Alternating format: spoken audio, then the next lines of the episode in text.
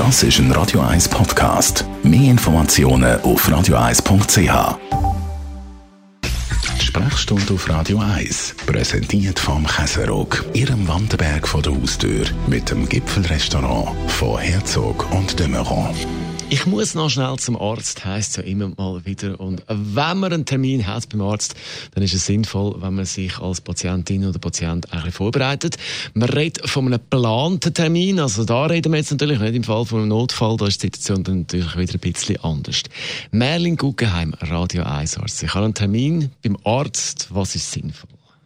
Dann macht es Sinn, dass man sich gut vorbereitet und unter Umständen äh, das Gespräch strukturiert für sich oder zumindest einen Satz Fragen aufschreibt, wo man sicher will beantwortet haben. Es ist nicht selten, in meiner Erfahrung, dass einem Patient gegenüber sitzt und auf die Frage von mir, haben Sie noch Fragen, sagt, ja, daheim habe ich ganz viele Sachen gewusst, die ich will fragen, jetzt fällt mir nichts ein. Darum, aufschreiben ist nicht falsch. Was ist wichtig, was sollst du noch beachten? Man sollte offen sein und zumindest dort ehrlich sein mit dem Doktor, der die Beantwortung der Fragen Relevanz hat für das akute Problem und, und sollte Angaben machen, die korrekt sind, damit der Doktor das Problem kann richtig erfassen und richtig behandeln Jetzt gibt es immer noch den Herr Dr. Google, äh, also, wo man sich selber informiert über das Internet. Jetzt mal alles ein bisschen durchgoogelt, wo man so denkt, man hätte. Wie ist da die Situation? Also mit Massen. Ich habe kein Problem damit, wenn ein Patient mit einem Fragekatalog auf eine Seite kommt.